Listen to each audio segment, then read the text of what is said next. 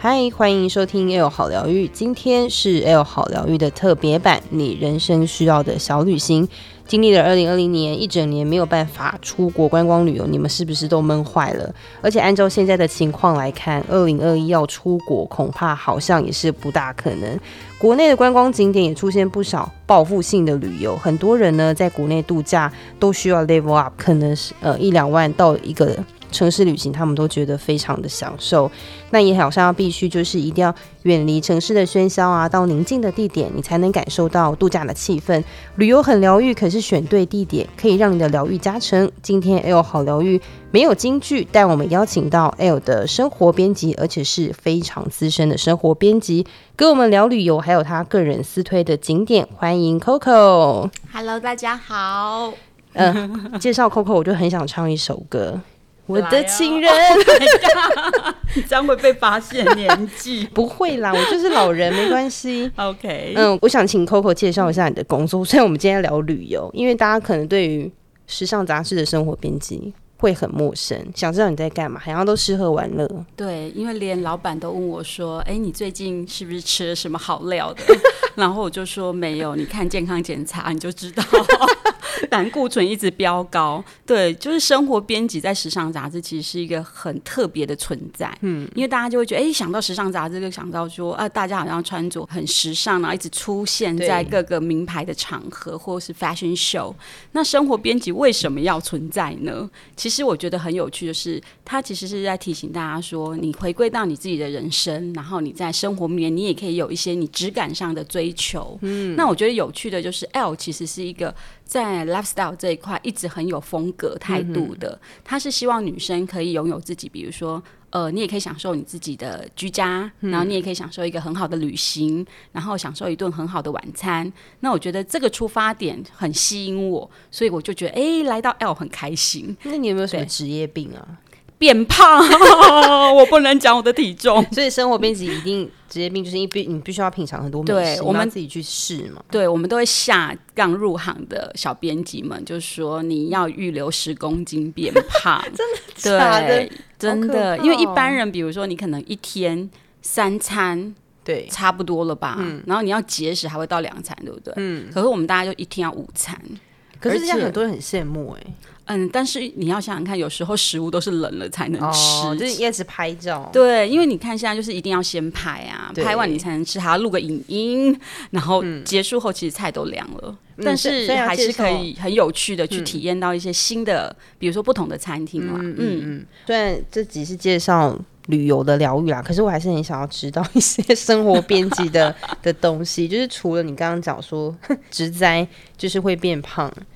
你你有没有觉得大家对你没有什么生活编辑上面工作的迷思？我觉得大家会觉得，哎、欸，生活编辑一定是出去都吃好的，然后住好的。呃，就是我，然后我认为，对，最新的一定都是你们 看到。啊、那我觉得，比如说最新的，的确是我们会先看到，嗯、因为我们必须走在读者的前面，就先去体验看看。比如说，这是不是值得推荐？嗯哼。但是好吃跟比如说厉害的。当然，拖这个工作之福，也真的有享受到。嗯，然后生活编辑有一个名言，就是如果我们自己都没有办法感动，其实我们是没有办法传递给读者的。那我就觉得，哎，这个感觉还蛮好。但是缺点是，比如说，因为你要提前踩线，嗯，你真的也会有一些。很荒谬，或者是觉得嗯，怎么会这样的景点出现？嗯、我们就不讲是哪些景点。那看你们生活编辑的使命很强大，因为我觉得，尤其是在这两年啊，大家真的就是国内旅游，有时候可能会觉得台湾就这么小，哪有什么好玩？但其实台湾非常非常的好玩。那我们今天其实就是要告诉大家，旅游人生疗愈的一些景点，对你来说，旅游是很必要的存在吗？超级必要哎、欸，不是因为生活编辑，而是。你本身就很喜欢，对，我本身就很喜欢旅行，而且我觉得，因为生活编辑还会再加成，嗯，然后比如说曾经跟我一起去旅行的旅伴，他会崩溃，他说：“请你抛开生活编辑的使命，你是立刻职业病。”对，我们会有职业病在两个方向，第一个是出发前的规划，哦，因为就会觉得我已经到那里了，所有厉害的咖啡馆啊、玄物店啊、哪餐厅啊，我需要。但是你知道我们的。职业病就是会排的很满，嗯、所以比如说我的旅伴那时候就会俩工，就是说，哎、欸，别人一天三餐，为什么我要午餐？哇，我可是我觉得这样好羡慕。出去玩就是要尽兴，对，旅游就是必要的，因为我们就会觉得我一定要拍到它。嗯，然后第二个职业病就是变成到当地，比如说可能一般的旅人，你就会很幸福的喝一杯咖啡。嗯，但我们会先去找景，嗯，怎么拍它才会漂亮？对，所以跟我们一起旅行的人，我觉得你要很 enjoy 这件事情，不然会杀我们。因为其实你要你要把美美的东西带给大家看，不是不是随便拍个几张照片啦，是还是需要一些，我觉得就是生活编辑者的使命跟专业。好，那我们聊旅游是你必要的存在，你觉得那这个存在旅游的存在，二零二零年到现在，因为我们都只能国内旅游，你有发现什么趋势吗？我觉得很有趣的事情是我周围有一票，比如说哦、呃，可能大家都很爱玩乐的女生，嗯，那以前大家的。共同点都是存了钱立刻买机票，对，就是哎加班的时候立刻给他定下去，然后日本、韩国很近啊，对，就是请个几天就立刻飞。那反而他们对台湾非常的不熟悉，嗯，然后比如说哦，台湾的垦丁，哎，一辈子好像只去过一次，哎，真的哎，对。那包括我们今天要呃介绍给大家的这一条路线，哦，连台北很多人其实他们也不是那么的理解，嗯嗯。可是我觉得，其实，在去年，因为大家。呃，都不能出去嘛。对，我发现一件很有趣的现象，就是大家会重新去探索台湾的美。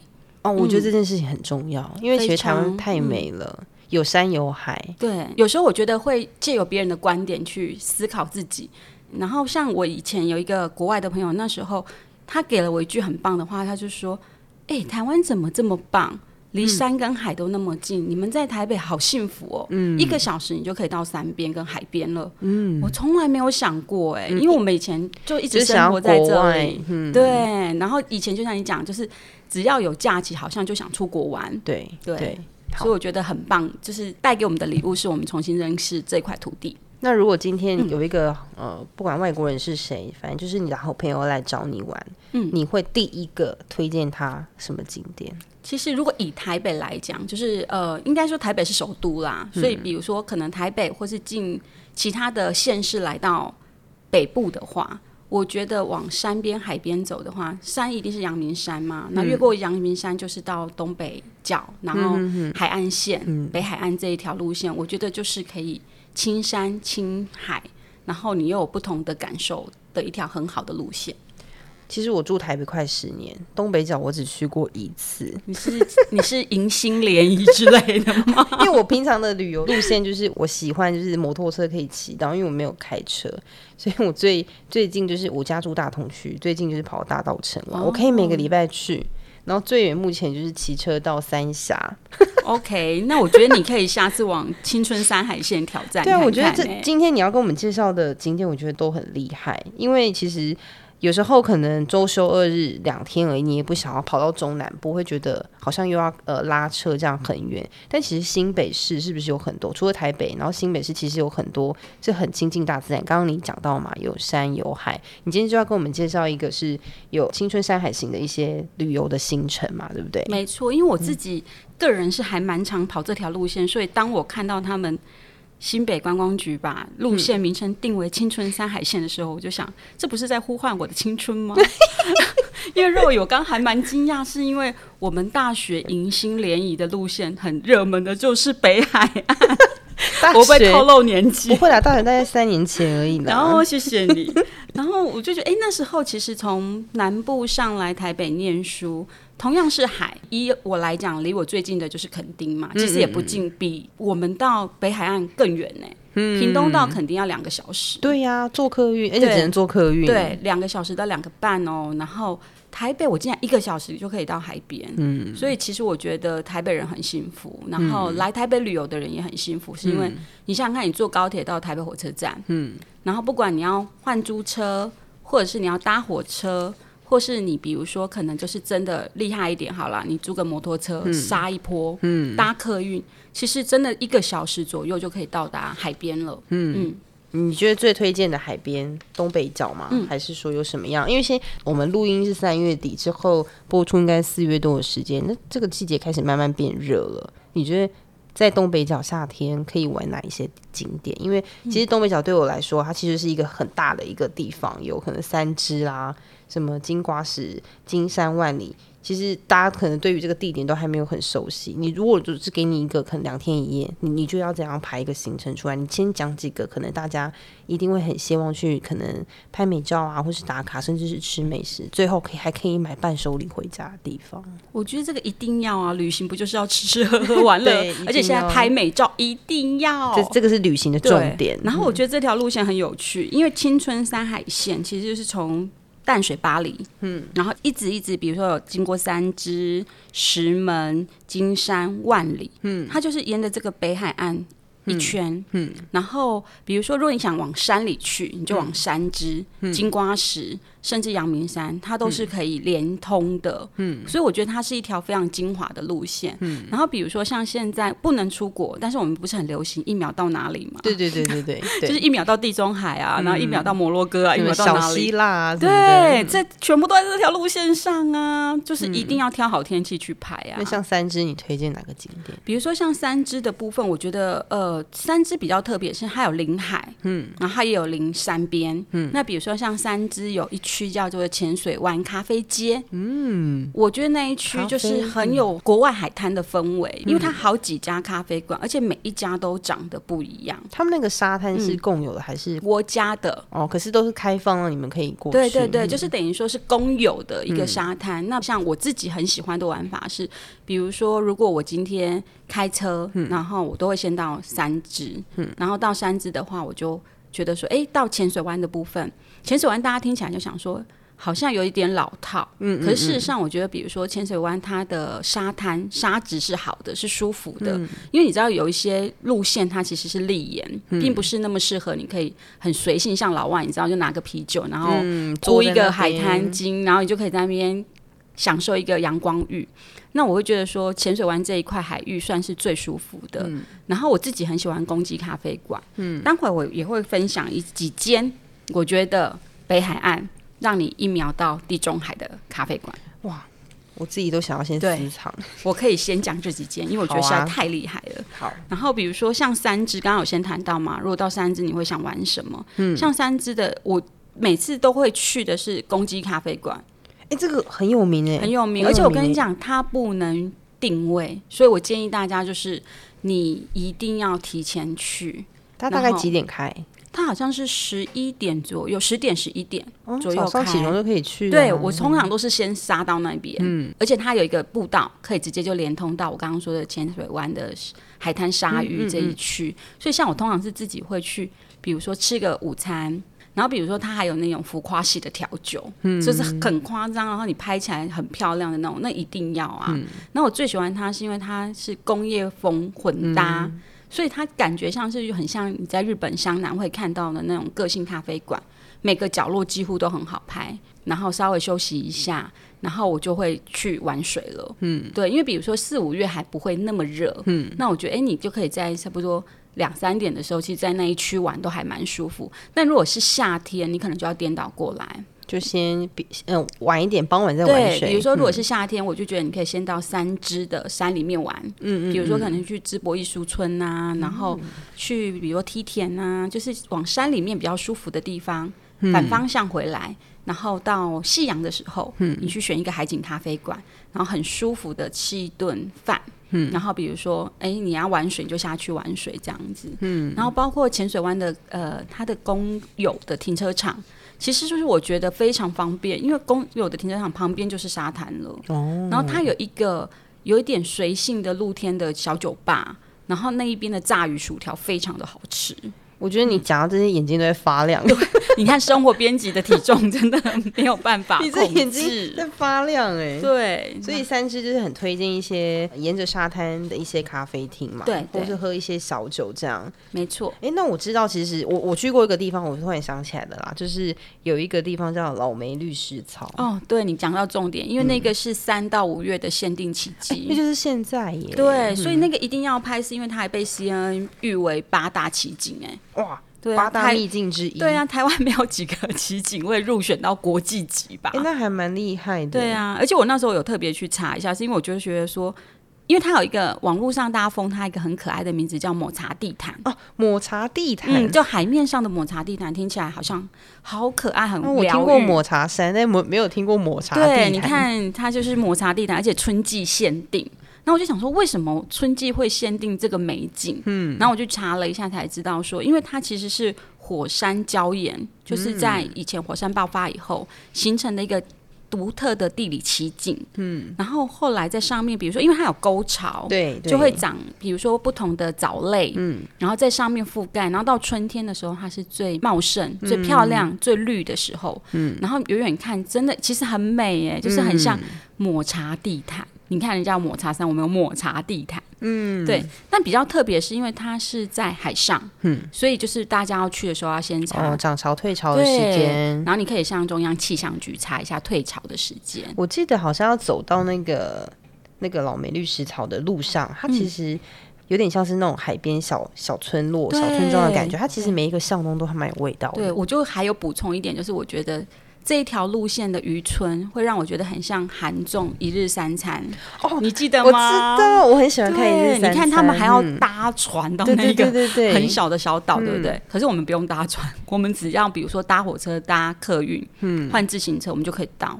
而且这些小渔村，就像你讲的，我很喜欢他们，是他们很质朴，嗯，他们不会像比如说过于观光化的地方，嗯嗯。老实说，比如说可能哎，不能讲哪里 好，就是某些区域，它可能过度观光以后，其实你到那边感觉就是吃一顿饭就走了。我觉得不只是一顿，它就是整条街都是卖吃的。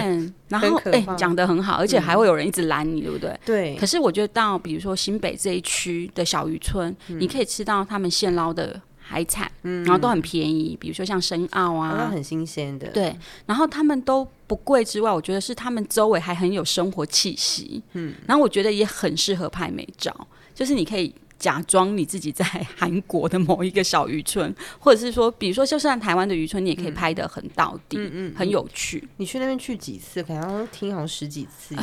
本人有哎、欸，因为我就说我真的是，比如说有时候结完稿压力过大，很想放空，然后我一个周末，因为这一个小时你就到了，然后你又不会太夸张的塞车，嗯，然后我从常常就是哎。欸很冲动，我就开车就会去。嗯嗯、那比如说，如果不开车，我之前也有试过是搭客运，嗯、或是说搭火车，嗯、其实到福隆，然后再换自行车，其实周围都还算蛮友善。嗯，它算是台湾规划的蛮好的观光路线。嗯、我觉得你讲一个重点就是塞车，因为其实有现在出去玩，其实开车真的都很方便。哦、每次看到会塞车的地方，可能就是像清境农场啊，或者是一些什么阿里山啊，然后很多。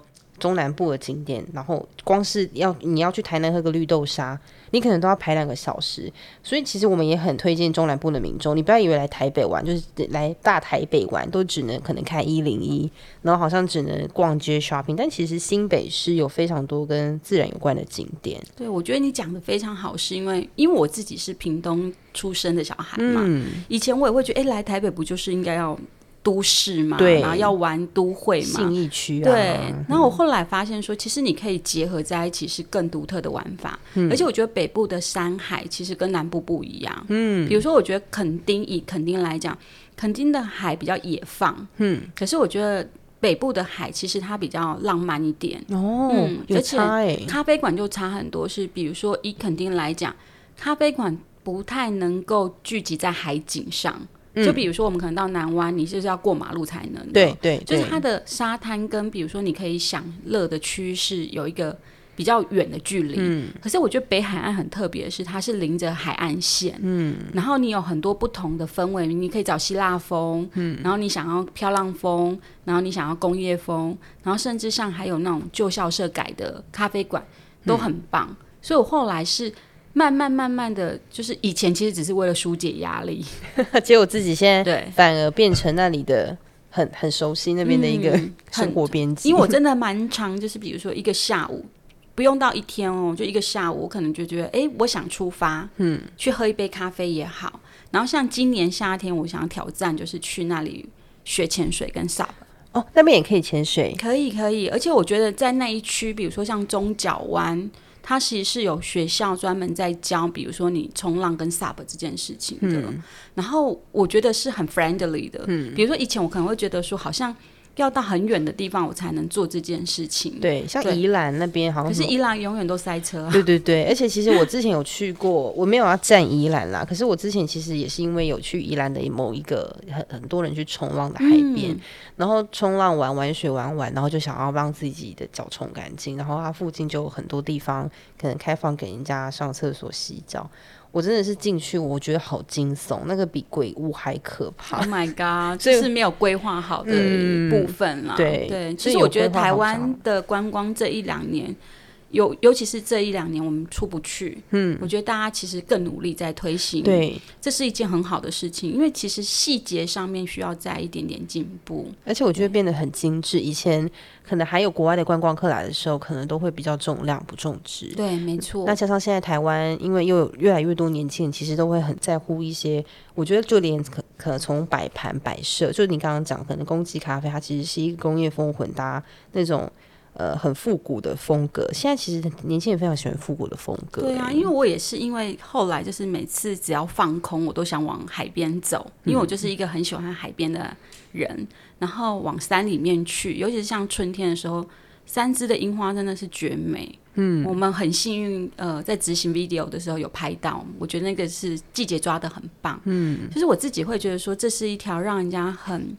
静心，然后可以体验生活之美的路线。嗯，就刚刚在分享说，比如各个咖啡馆，它不会像很多风景区，可能就是想赚观光客的钱。对，然后反正就是东西卖很贵，嗯、然后长得差不多，反正桌子摆了，你有海景你就得来。嗯，我觉得他们没有哎、欸，这一群咖啡馆的老板都很有趣。像有一个，我没有要骂脏话，但是他真的要靠北过日子。啊、对，他他在哪一边啊？他在那个靠金山，哦，也是金山那边的咖啡馆。就是，所以我才说，沿着三支一直到往万里的路上的咖啡馆，非常的精彩。嗯，它是一间非常有趣的咖啡馆，是它的建筑外观是宝蓝色的，然后两个男生的老板非常的有。概念，嗯，我觉得他们当初出发的想法，其实他们只是想到海边过日子，嗯，但没有想到说，哎、欸，他们喜欢的东西那么被欢迎。比如说，我很少看到咖啡馆的一楼有选物店，哦，这很少，很日本才会有这种对。这种的东西。所以我说，它很像出现在湘南海岸的咖啡馆，嗯、那个质感真的很好。然后包括它不同角落的设计，像它还有一个是露营区，是在室内哦，然后它搭的很像在露营，哇，还可以露营，对所以那边应该。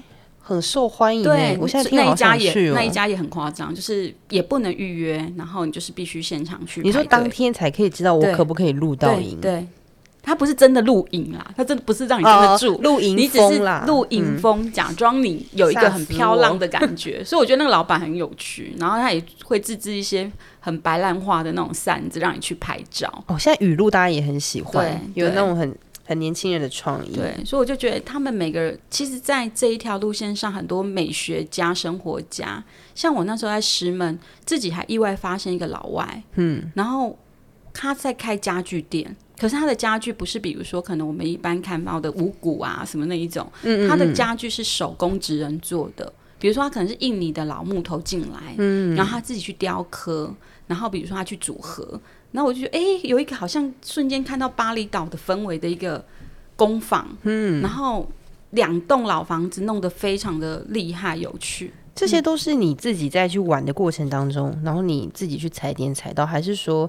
你在做功课的时候知道，然后你特别过去，我就说生活编辑就是有这个病，两者加成，你知道，就是明明你很单纯的旅行，嗯，那你就会容易岔题。比如我刚刚说那个老外的工作坊，嗯、就是明明是自己的旅行，啊，回程的路上看到那个指标，就想，哎，这什么？就很好奇，硬要开进去看，对。然后有时候是，比如说我们可能要写文章，比如说，当然、嗯、我会提到一间就是台湾最东边的咖啡馆，哦，对，最东边，我猜，好来。瑞穗，瑞穗 乱讲，你真的花莲，明明就是新北市，对。而且我真的跟你讲，我那时候超惊讶，在贡寮 最东边，在贡寮。你你我们台湾地图来看，真的感觉不出来。对，因为我们就讲，不是应该台东吗？对呀，结果你还花莲呢？对，台东吧？哎，说到这个，我真的我连花莲都没去过。天哪，那我真的要把你带走，先去新北最东边咖啡馆，它应该就是从那个。那个地理位置经纬线去看，然后还有灯塔，因为最东边的灯塔对是三雕角，三雕角。对。然后所以它就是在三三雕角灯塔旁边的马岗渔港哦，好难念，它叫马岗渔港。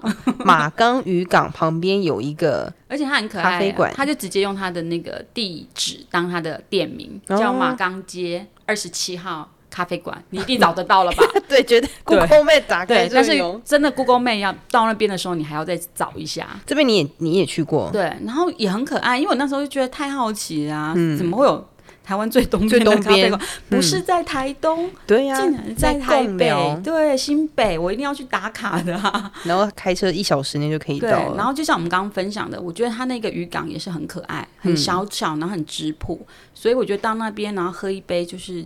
手工冲就是他冲泡的咖啡，然后享受一个很恬静的午后，我觉得是一个很棒的行程。嗯，嗯，除了这样开车之外啊，是不是也是有一个你到一个定点之后，你可以骑可能自行车有一个路线？有，你知道那一条路线就是以新北这一条青春山海线的路线，嗯，其实有大概三大条，嗯，一条是芙蓉出来的旧草岭自行车道，嗯，这条其实非常多人会。去是因为它就是芙蓉火车站直接出来就可以接，嗯，然后有一条是深澳铁道自行车道，嗯，然后它很有趣，就是它就跟旧铁道一起。所以其实很多，比如说想要拍那种完美照的人，也会选这一条。嗯、然后最近最红的，经过我们炒作，开始开始会变很红。对，它这一条叫做双弯单车道。双弯单车道，你看是不是 绕舌绕口令？双双弯单车道非常好。它就是从白沙湾到浅水湾。哦，对，就那边有租脚踏车的店。有有有，因为他们都有规划，就是比如说你可以租脚踏车，然后还脚踏车的地方。嗯客运也都好几条路线都可以抵达，所以你可以搭客运，嗯、然后到当地以后，你再转租脚踏车，你就真的可以完全就是很环保的旅行。天哪！嗯真的觉得四月初就可以去了耶。对，因为本人最近在做环保旅行的议题，呼吁一下低碳旅行的概念，这还蛮重要。哎，其实你搭飞机出国，其实碳排放量是蛮多的。对，而且我也是因为做这个专题，我才知道说，哦，原来比如说它的很多概念，第一个，它鼓励大家尽量。步行、自行车，这是一定的嘛？嗯、然后再来是运用大众运输系统，嗯、所以我才会开始去研究这件事情。嗯、对，然后我觉得这个就会是你可以环保，然后你又可以玩得很尽兴。因为我觉得单车旅行的好处是，你可以随便看到什么美景就停下来了。嗯嗯嗯。你如果开车，你还要去找停车位，你知道吗？嗯嗯。还要想说，哎，那我停哪里？要走多久？所以我觉得，比如说单车旅行，你们可以挑战看看，嗯，尤其不会太困难。它不是一个，比如说坡度很高，嗯，然后你要骑很远的路线，又不是铁人三项，对。所以大家，而且你就骑骑那么多咖啡馆，哦，对啊，那你就停下来看看，对啊，你就停下来休息一下，然后补充精神，再往下骑。哎，还可以喝酒，对。好了，我们不喝酒不鼓励单车，不鼓励，不鼓励，真的不鼓励啊。那讲那么多行程。你除了在当当地就是吃吃喝喝，你有什么东西一定要买回家？因为现在很多。也有很精致的一些一些欧米亚给，你曾经买过哪一些，或是你有推荐吗？我自己觉得海边走走大家都知道了，这个节目上很多。然后海边走走最近有，比如为了这个青春山海鲜，他们有推一些限定版哦，比如说像海边走走的花生爱馅蛋卷，嗯，花生配上蛋卷就是绝配。对，然后像金山的地瓜非常的有名，所以那里的旺旺地瓜园就有做地瓜薄片，嗯，我觉得那个是很台的滋味，可是又觉得让人家回到童年的感觉。它就是。是一个感觉罪恶感没有那么重的洋芋片，对，没错，你讲的很好。原来我还是胖的原因，就是、可是真的好好吃。我没有算卡路里，我真的好喜欢吃地瓜，然后还上面还要撒一些那种糖浆，对，或梅粉，对。哦、然后像鱼酥，嗯，哦，对，鱼酥不是在淡水那边比较比较有名，这一带都有海产啊，哦、所以这一带的，比如说很多的海产店，或是像比如说他们后来都会发展一些欧米亚给，嗯，就会做鱼酥，嗯。然后像我觉得比较有趣是有一个布拉伊爆米花。布拉那嗯，布拉提的爆米花是布拉提口味还是爆米花里面有布拉提一条？两者都有，听着就很酷。对啊，我说我觉得很可爱，嗯，就是这个你不可能在其他地方吃到，真的没办法哎。对啊，所以你都会去可能玩一玩之后呢，我都会带一堆回来。因为本人就是会想要看有什么好玩的可以拍一下，你知道职业病又来了，就是拍箱一下，还要用手拿一下，就是拍那种到此一游照。以前你知道到此一游照可能是要毕业，现在就是你都要用各种食物对证明你来到这里，所以名产一定要。哎，现在是不是还有那个跟一些超商购买，然后反而也有一些比较好的优惠？有啊，我上次发现说它很厉害的点是。它沿线青春山海线沿线的三十家的超商，哦、它有专区，嗯、所以你不用那么辛苦说哦，我一定要找到哪一个店去买这个东西。嗯、它的三十沿线的三十家都有卖这些伴手礼哦，在地的超商。对，而且我觉得最夸张是你四九九，他就送你限定版的野餐垫，哎，就是直接可以去沙滩铺着，开始在那边吃吃喝喝，超想要那个野餐垫。而且我觉得四九九其实很容易，你随便抓个两样就有了，欸、而且还还可以抓蛮多样。三五个人，然后分一分，其实对啊，你就立刻可以去野餐。嗯、然后就像我们刚刚说的，如果你去沙滩，你铺着，因为你一定要野餐垫啊，对、嗯，然后很舒服，你还可以喝啤酒。嗯，哎，又叫人家喝酒，不鼓励，不鼓励。所以那么多美食，然后行程，我比较好奇的是，因为你玩了很多年，我觉得这就是你的职业了。那你有没有？因为你刚刚讲说有职业病啊，就是你有没有职业倦怠过？真的觉得好累、好烦，又要出去玩，我想要休息。诶、欸，老实说，还是会有。嗯，然后原因是因为，比如说，如果自己出去玩，虽然我有职业病上身，嗯、但是你没拍到。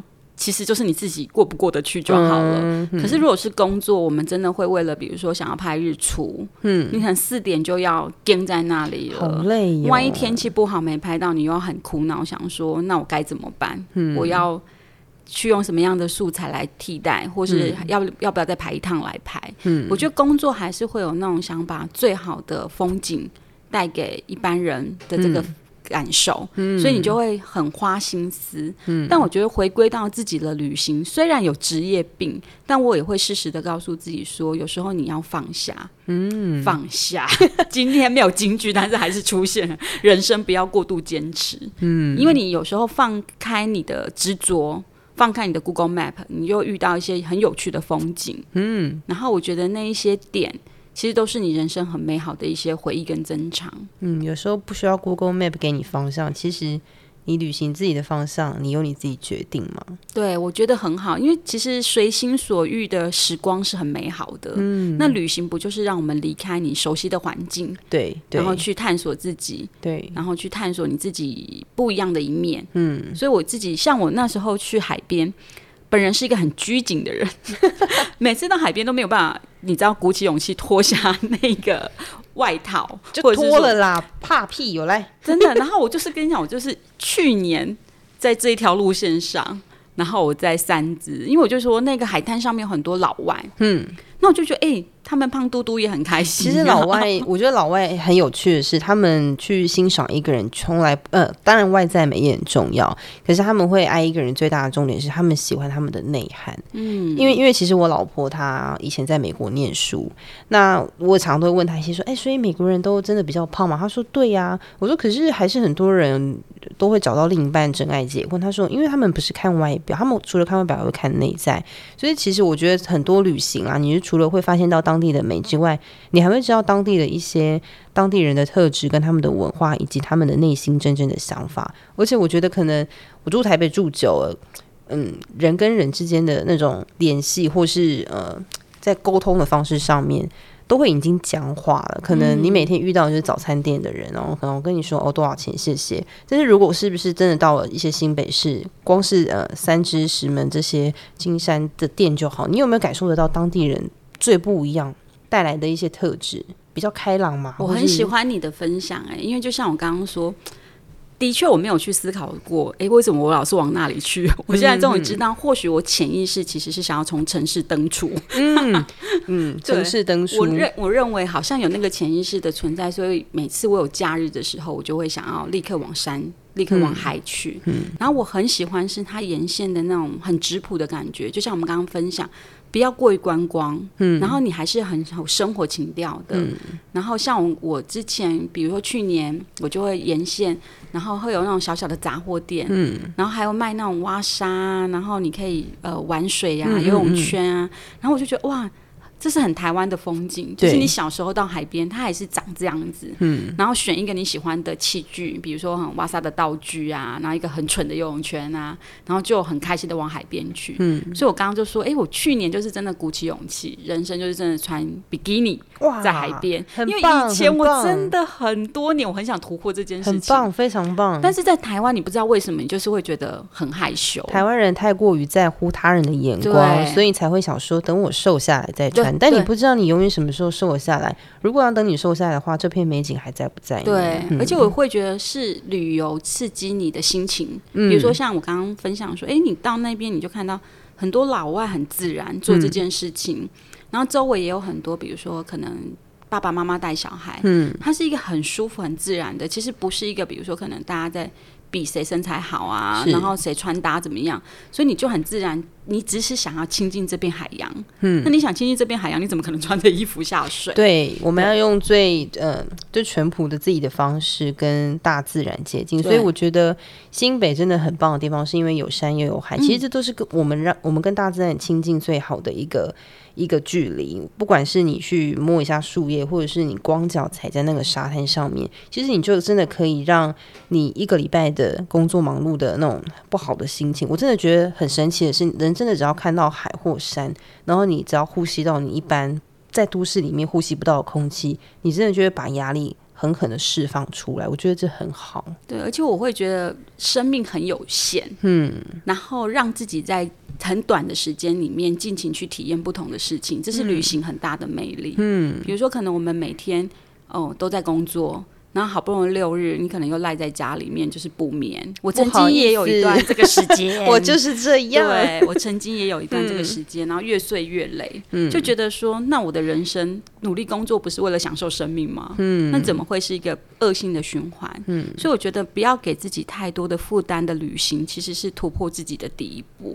嗯，我觉得可能大家都会把旅行定义成是玩，但其实旅行不一定只是玩啦。对很多人来说，旅行可能是找到自我。虽然说这样讲有点假掰，但是透过旅行，其实你可以换一种方式生活。我觉得这是一个比较呃，给旅行这样一个定义比较好，而不是说，啊，你我周末到了，我要给自己一个课表，我要去哪边玩，我要去哪里享受。我觉得可能就是变成说，因为我曾经听过一句话，就是其实旅行就是你去别人住腻的地方。那其实别人住腻也不代表说那边的风景不好，你也可以去你不熟悉的地方去体验那边的美好。对，我觉得你分享的很好。哎呀，像我真的，我今年就觉得哇，我好充满期待，嗯，夏天的到来，嗯，想要去真的去学 SUP，然后潜水，嗯，因为去年真的有体验了一部分，觉得啊自己生长在这样子的一个小岛，可是离海洋那么远，嗯，很可惜，嗯，然后山里面。也有一些不同的启发，比如我觉得到森林里面，然后看绿色的环境，然后看不同植物，深呼吸，听起来很老套，可是真的，你只要去做，嗯，我觉得它会改变你的生命的一些观点。嗯，其实就是呃，做一些我们不熟悉的事情，然后我们要敞开心胸。去接受所有旅行会带来的可能。对，我还要再做一件事情，虽然已经有人警告我，什么不要理他们的警告，因为我觉得你知道深澳这个地方的渔港，嗯、它有夜钓船、哦，钓小卷那一种吗？然后本人因为看了一日三餐之后，一直很执迷于那种渔村的生活，嗯，然后我就觉得，哎，如果可以体验，真的去。钓鱼，嗯，钓小卷会很有趣，我觉得很好啊。像我的朋友一直跟我说，哎，你晚上就是要跟着船出去，你的体力要有一点。但是你看，就像我们回归刚刚讲的，你人生能有几次这种体验？都可以跑夜店了，钓小卷又算什么？真的，你讲的很好。对呀，所以我们真的要利用很多的假期。我们不是要鼓励你去玩，而是鼓励你去旅行，然后去一些不熟悉的地方，你可以发现更多新北更好的风景。今天谢谢 Coco 给我们带来这么多我自己都没有听过的景点，对，我快吓呆，嗯、我的同事竟然那么宅，我要打破他的壳，我真的蛮宅的，我要我要拿回你的青春，我等下我等下就要先把你给我的那个那个整个 list list，对我全部都要，真的趁四月都去一次，而且现在刚好不会到很炎热的时候，对，现在去最舒服，嗯、相信我，嗯，一个午后就好了，没办法。没办法，不行，没办法，一个午后应该要一 好给你两周的午后，两天了，两天了，顺便去泡温泉。对啊，可以啊，久一点。哎、欸，那还想问，就是我们除了就是你刚刚介绍这些景点，是不是也可以在我们的一些 L 的哪一哪一些地方可以看到你写过的一些很厉害的文章？哦？非常多，比如说根本是台北人的垦丁。这就是在讲所有我私藏的咖啡馆，嗯、北海岸沿线的咖啡馆，只要上 L.com，然后生活旅游的一些对 list 频道，就可以看到你介绍很多很厉害的景点。对，相信我，上面有写的都是我们真的去踩点喜欢的景点。嗯，嗯然后我觉得大家不同的探索的方式，一定会带给你不同的刺激。而且我很期待大家的 IG 美照，只要 Hashtag 找一下新北旅游景点，其实就可以看到很多。对，好，今天非常谢谢 Coco 给我们那么多旅游的一些带来的体悟，跟他给我们那么多的景点的一些呃介绍。希望大家可以趁着五月连假，或者是你只有周末的时候，你也可以去新北市好好的。帮自己的周末找一个空档的时间，找到自我，并且放松你上班时间的压力。如果你喜欢我们的节目的话，记得订阅，给我们五颗星的评价，并且留言告诉我们你的想法，还想要听到什么样的主题都可以告诉我们哦。哎呦，好疗愈，我们下次见，拜拜，拜拜。